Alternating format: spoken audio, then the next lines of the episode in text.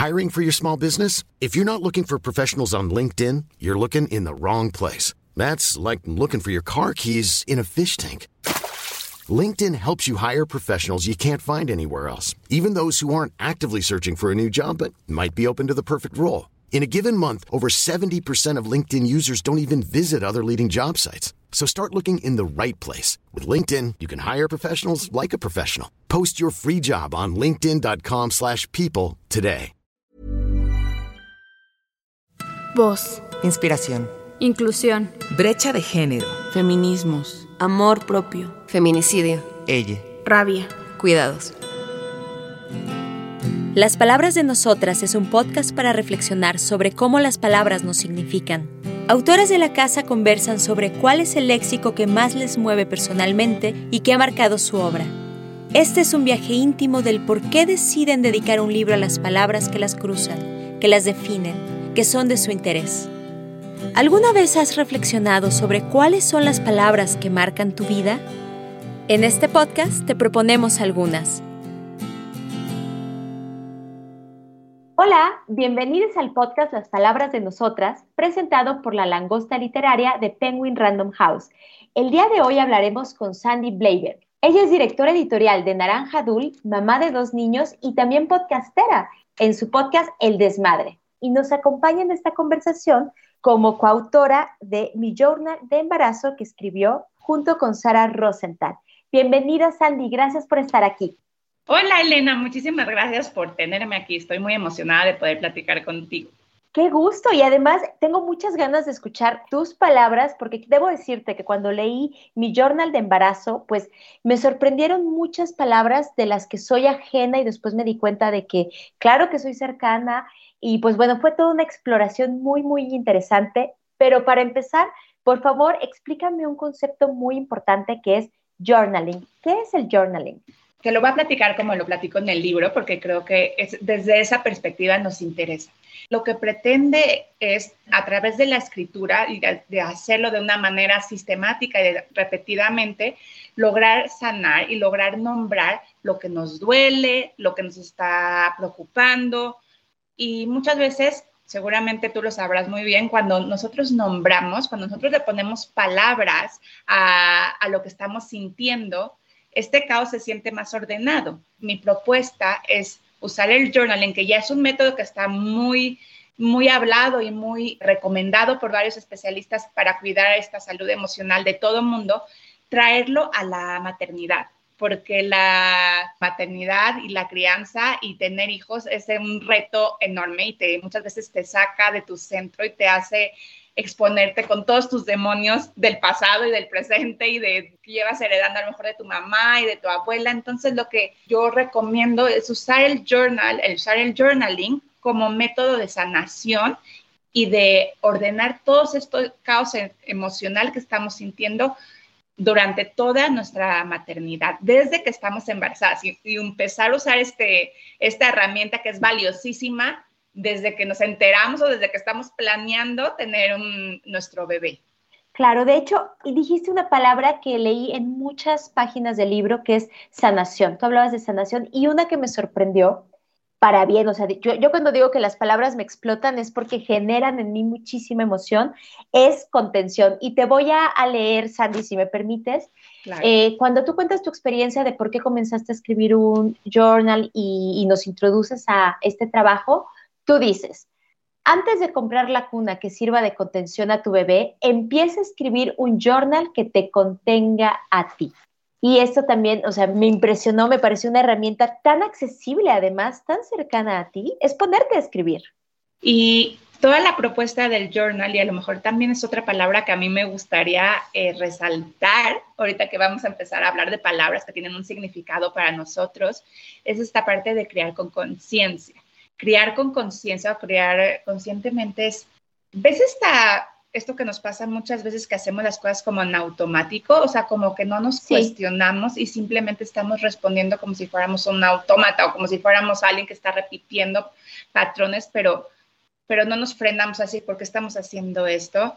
La idea es salirnos de ese automatismo y criar desde la conciencia. ¿Qué significa esto? Que podamos analizar y podamos sentir y podamos otra vez nombrar lo que vamos sintiendo y lo que le va haciendo bien a nuestro hijo, a nosotros, a nuestra familia. Y para eso se necesita una conciencia. Entonces, volvemos al journaling. El journaling es un trabajo que te permite tener conciencia de cómo te sientes tú. Ponemos, por ejemplo, desde un día, ¿no? Un día de mamá, yo que soy mamá te lo puedo decir, es es una montaña de emociones y de estar corriendo por todos lados, de estar respondiendo a las necesidades de otra persona y muchas veces te pones en un segundo plano. Entonces es, es difícil hacerte consciente de cómo, de, tus necesidades básicas y también o sea, desde que tienes hambre hasta de que te sientes a lo mejor poco valorada, desde lo físico hasta lo emocional. Entonces, la idea de crear con conciencia es poder observarte y para poder observarte necesitas sentarte, necesitas parar un poquito, ponerte en pausa y el proceso de escribir, hacer journal, te obliga a ponerte en pausa y poder analizar cómo estuvo tu día, cómo ha estado, por qué te sentías demasiado abrumada en la mañana, qué pasó con tu pareja en ese momento, cómo estaba tu hijo, qué le hacía falta a tu hijo en ese momento. Entonces, una vez que empiezas a hacer este proceso de escribir, de nombrar, es mucho más fácil entender y es mucho más fácil que todos tenemos, hablo del vaso, todos tenemos un vaso dentro de nosotros que se desborda, ¿no? Si nosotros no le sabemos quitar el agua o, o si nomás lo vamos llenando con estrés, con preocupación, con frustraciones. Entonces, sentarte a hacer journal y a, a, hacerte consciente de lo que está pasando en todo el día, baja un poquito ese chorro de agua que tiene el vaso y entonces es menos probable que vayas a explotar o que vayas a gritar o que vayas a hacer cosas que a lo mejor luego te vas a arrepentir o decir o hablar de cosas a lo mejor que, que luego digas, ¿por qué hice esto? ¿Por qué grité así? ¿O por qué salieron cosas que te sacaron de tu centro? Entonces, esta es la idea o la propuesta del libro. Hacer journaling para llegar a una maternidad consciente y conectar contigo misma, ¿no? Y con, con, tu gente, porque me gusta muchísimo también cómo hablan de todos los que acompañan el proceso de la maternidad, pero bueno, no me quiero adelantar. Primero te pregunto por tus palabras. Ya hablamos ahora de la crianza consciente, pero ¿cuáles serían una, dos, tres palabritas que quieres poner sobre la mesa que te llevaron a este libro? Ok, una es una palabra que yo me creé que es la unión de dos palabras que se llama la maternoculpa, que es la culpa de las mamás. Que pareciera que dice mucho, pero yo jamás había reflexionado. Por favor, sí, empecemos con maternoculpa. Va. Eh, la maternoculpa, yo le digo que es esta amiga tóxica que llega cuando te enteras que vas a ser mamá. Desde que patea, el, sientes la patadita del bebé por primera vez, ya sientes esta culpa y es algo muy extraño y muy analizado también porque está presente en cada momento de la maternidad. Desde que estás embarazada y después cuando nace tu bebé, empiezas a sentir muchísimas culpas cuando eres mamá. Culpa por estar, culpa por no estar, culpa por hacer, culpa por no hacer, culpa por regresar a trabajar, culpa por no regresar a trabajar, culpa porque no le quitaste el pañal a tiempo, culpa porque lo dejaste encargado, culpa porque te desesperaste y gritaste y lo vas a traumar de por vida.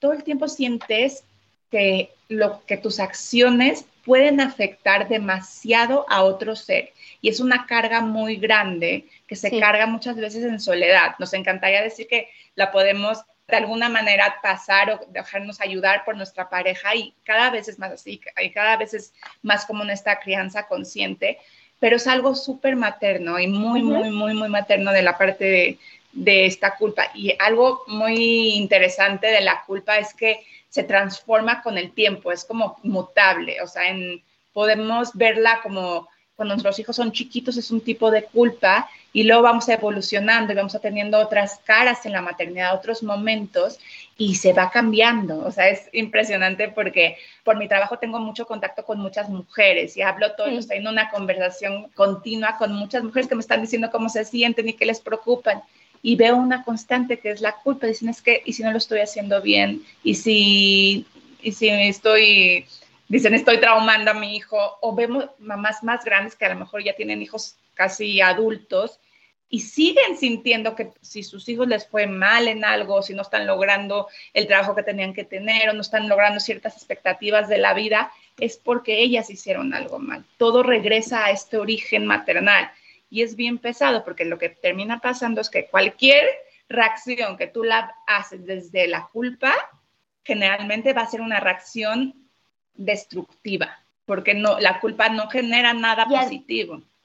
Y además, o sea, la propia palabra está poniendo un peso sobre la madre, o sea, materno culpa, como si fuera exclusiva de una de las personas que generan, acompañan la crianza, cuando sabemos que criar es colectivo, es una comunidad, ¿no? Tú ahora hablabas, por ejemplo, de tu pareja, pero yo pienso, yo soy hermana mayor, o sea, parte de mi crianza fueron mi hermana y mi hermano, que bien si eran menores, ellos también participaron en mi crianza, me acompañaban, yo en la suya y demás. Entonces, me parece que, ¿qué términos, Sandy? O sea, nos, nos da una visión bien directa de una situación que tú misma dices que es muy constante, ¿no? La culpa de, en la maternidad y en la crianza. Oye, pues pasemos a otra palabra, ¿qué opinas? Me late. Y creo que podemos conectar lo que acabas de decir con mi siguiente palabra, que es tribu. Dice este proverbio africano que para criar un niño hace falta una tribu. No sé si habías escuchado. Se necesita de una tribu. Y esto no sabes qué verdadero es. La tribu es indispensable para el niño, pero también para la mamá. Si la mamá no está bien, es muy difícil que el niño esté bien. Entonces, la tribu eh, lo que termina pasando es que si la mamá se eh, cría en solitario, se desploma, es demasiado carga para ella, porque dedicarse solo por completo, ella, estar cuidando de otro ser sin tener a ella alguien que la esté apoyando, alguien que la esté... Y vamos a hablar de cosas más prácticas, que tú cuando puedas salir con tus amigos a distraerte un ratito y que alguien más te cuide a tu hijo o criar en pareja. Y no solo estoy diciendo que alguien te ayude a cambiar los pañales de vez en cuando, sino que la responsabilidad, la carga emocional recaiga entre dos. Eso es importantísimo. Y las mamás, cuando se hacen tribu, tienen una maternidad mucho más llevadera, más divertida, más nos volvemos como esta manada, ¿no? Que entre todas nos cargamos y los hijos se vuelven como los hijos de todas y estamos muy acostumbradas a vivir así desde hace muchísimos años. Entonces, cuando ahorita en la modernidad que nos encerramos en estas casas y que estamos tan separados de todo el mundo y a lo mejor ya no tenemos tanto contacto con criar en, en manada o en grupos, ves muchísima depresión postparto, ves muchísima ansiedad eh, y depresión durante toda la maternidad porque las mamás se sienten muy solas. Y justo Naranja Dul, que donde yo estoy, que donde, yo soy directora, que es este publisher enorme, lo que pretende es crear una comunidad de mamás que rompa las fronteras geográficas y que las mamás que están, que son nuestras seguidoras, que son parte de nuestra comunidad, se sientan en tribu para poder hablar de lo que les preocupa, para preguntar, para reírse, para sentirse acompañadas en este proceso de maternidad. Claro, de hecho, aprovecho para hablar de Naranja Dul porque a mí lo que más me llamó la atención fue justo la comunidad. Es decir, vamos a hablar de estos temas y opinemos entre todas, ¿no? O sea, yo vi muchísima participación. Por ejemplo, culpa, ¿no? O sea, ahora identifico como, como una palabra que tanto se comenta y sí, una comunidad que participe y que dice, yo me siento así o yo te propongo esto. También esto es algo que, que destaco mucho de Naranja Dul, que está ahí. Y entonces, una pregunta, Sandy, tribu. Por ejemplo, una mujer que no es mamá, pero que acompaña, puede unirse a esta tribu, puede ser parte, puede apoyar también. Claro, lo bonito de Naranja Dul es que, digo, cuando nació, nació enfocado a las mamás. Llevamos seis años ya desde que nacimos. En esos seis años nos damos cuenta y están abiertas las puertas a cualquier cuidador, porque puede ser la abuelita, y puede ser la tía o puede ser el papá, le hablamos muchas veces a la mamá, pero todas estas demás personas que no son mamás, pero también son cuidadores, también entran en la conversación, porque también están presentes. Y muchas mamás que a lo mejor trabajan todo el día, que tienen que dejar a sus hijos con los abuelos, la abuela es la que está más enterada de todas las tendencias en crianza y de todas las recomendaciones que damos y, de verdad es la alumna perfecta, la que está en primera fila, porque, porque también es un reto, si me preguntas, es un reto también para nosotros porque las abuelas tienen también otras formas de antiguas de cómo ver las cosas, pero vemos muchas abuelas con muchas ganas de aprender cosas nuevas y decir, no sé, te pongo un ejemplo, entre las millones de cosas que recomendamos, recomendamos que a los primeros de cero, los cero a los dos años no se les pongan zapatos a los niños porque los pies tienen muchísimas terminaciones nerviosas y es, es muy, muy sensible toda la parte del piecito y entonces por ahí reciben la información del mundo. Entonces, en este momento es importante que los niños no tengan zapatos. Y eso es una recomendación muy nueva que a lo mejor nuestras mamás, o sea, la generación arriba de nosotros, pues lo ven como raro, no lo ven como algo que, que aplicaban sus tiempos, pero tienen ganas de aprender y por eso les digo que son las mejores alumnas, porque todo el tiempo están recibiendo esta nueva información de crianza, de recomendaciones, entonces se vuelve bien bonito poder también llegar a toda esta gente y a todos estos cuidadores que no solo son las mamás, sino son los cuidadores. Pues entonces podemos hablar de una crianza consciente de los cuidadores, las cuidadoras que participan, ¿no? Para ampliarlo y también es muy importante que entendamos que no se queda en la mamá. Esto es indispensable. Ahorita que hablas de, abuela, este, yo, por ejemplo, una de mis abuelas muy particularmente estuvo muy cerca en una época, pues porque vivíamos en la misma ciudad y demás. Y después más adulta fue un abuelo muy particularmente, que me tocó muy de cerca. Tuve una crianza muy cercana con un abuelo y cuando visitaba mi, mi, ciudad, yo soy de Guadalajara, cuando iba a Guadalajara era con mis otros abuelos maternos, que era otro tipo de enseñanzas y crianzas, porque con ellos me tocaba los veranos.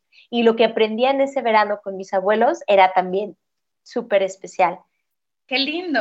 Y te das cuenta cómo no solo la mamá le pone ese granito de, de arena en la crianza de, la, de los niños, o sea, todos tienen esta influencia tan bonita que marca la vida de los niños. Exactamente, sí, y hay que, saber nombrar que hay otros cuidadores y otras cuidadoras. Y hoy esto me lleva a pues abrir otra conversación. Dinos otra de tus palabras, Sandy. Ok, otra de mis palabras que yo tengo es vulnerabilidad. A mí me encanta esta palabra, me hace reflexionar mucho. Creo que socialmente se nos ha impuesto de alguna manera que nos tenemos que ver como muy en general, no solo a las mamás.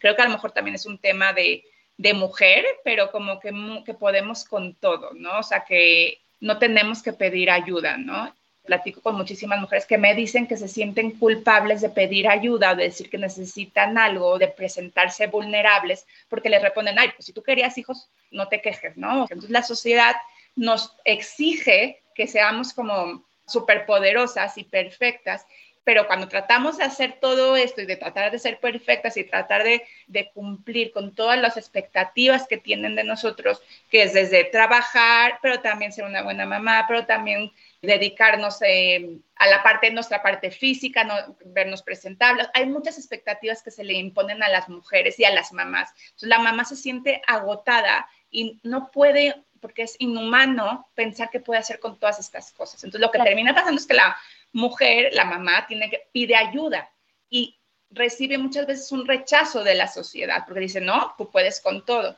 Así como el típico, tú dices, pero nada, tú querías, ahora le entras, ¿no? Exacto, Este, o sea, no es cuestionable que tú querías ser madre y estás siendo madre por convicción, eso tú nunca lo pusiste en tela de juicio. Solo dices, para ser madre, para criar y maternar, necesito ayuda. Exactamente, justo es eso.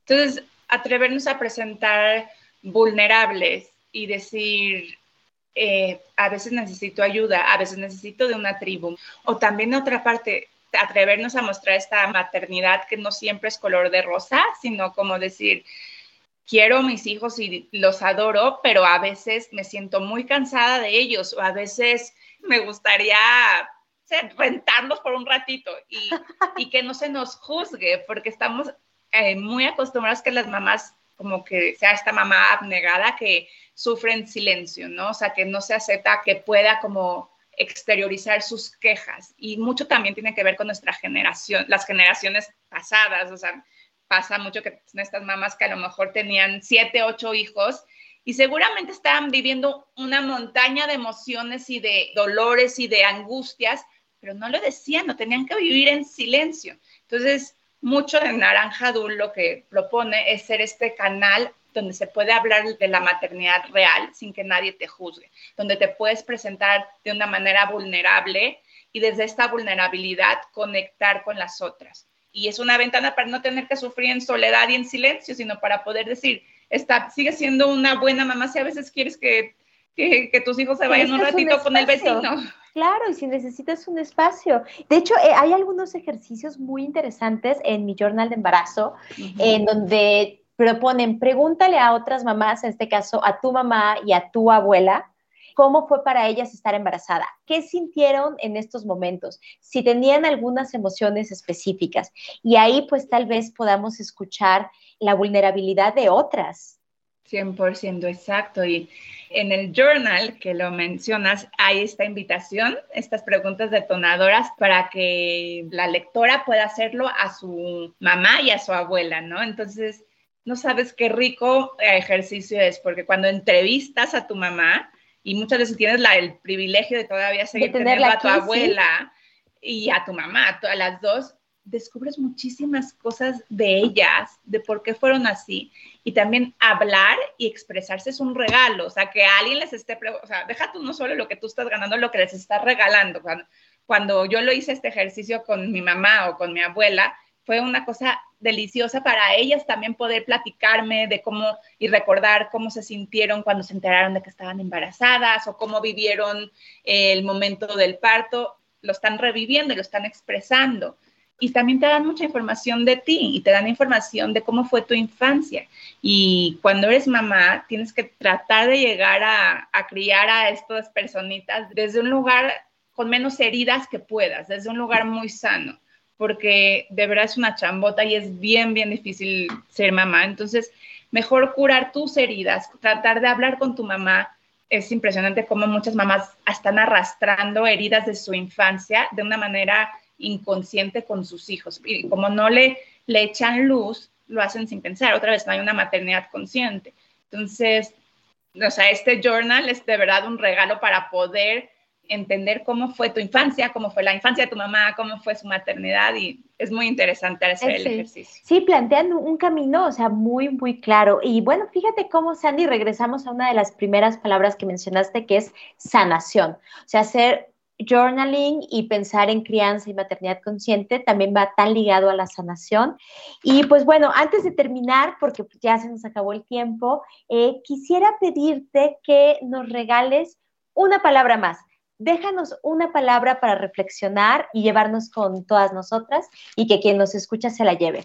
Yo creo que la palabra que yo les dejaría para reflexionar, que tú, Elena, me la hiciste, me la recomendas y creo que tienes muchísima claridad en haberme la recomendado, es linaje, linaje femenino. Linaje femenino, a mí me impactó, me encantó y me hizo reflexionar. No vamos a decir más porque esto es para cada una, pero para mí fue, fue importante, ¿eh? me hizo adentrarme en un viaje muy, muy personal Sandy, me queda despedirme de ti. Muchísimas gracias por compartirnos tanto.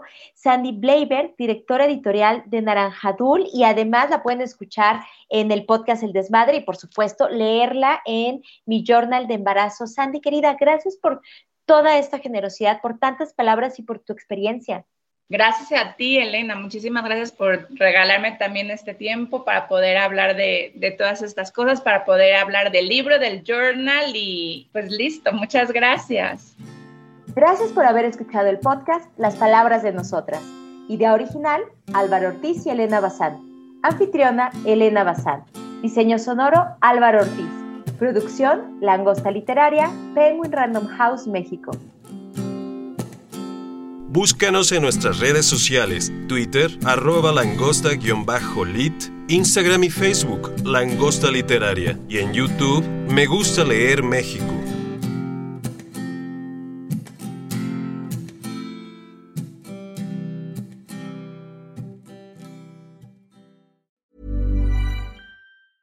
Hey folks, I'm Mark Marin from the WTF Podcast, and this episode is brought to you by Kleenex Ultra Soft Tissues your ally to help tackle your allergy symptoms this season. I love the change of seasons, but nobody loves pollen and all those other things floating in the air that make you sneeze during this nice weather. Kleenex Ultra Soft tissues are hypoallergenic and allergist approved. So fight back against watery eyes and runny noses without worrying about irritating your skin. For this allergy season, grab Kleenex and face allergies head on.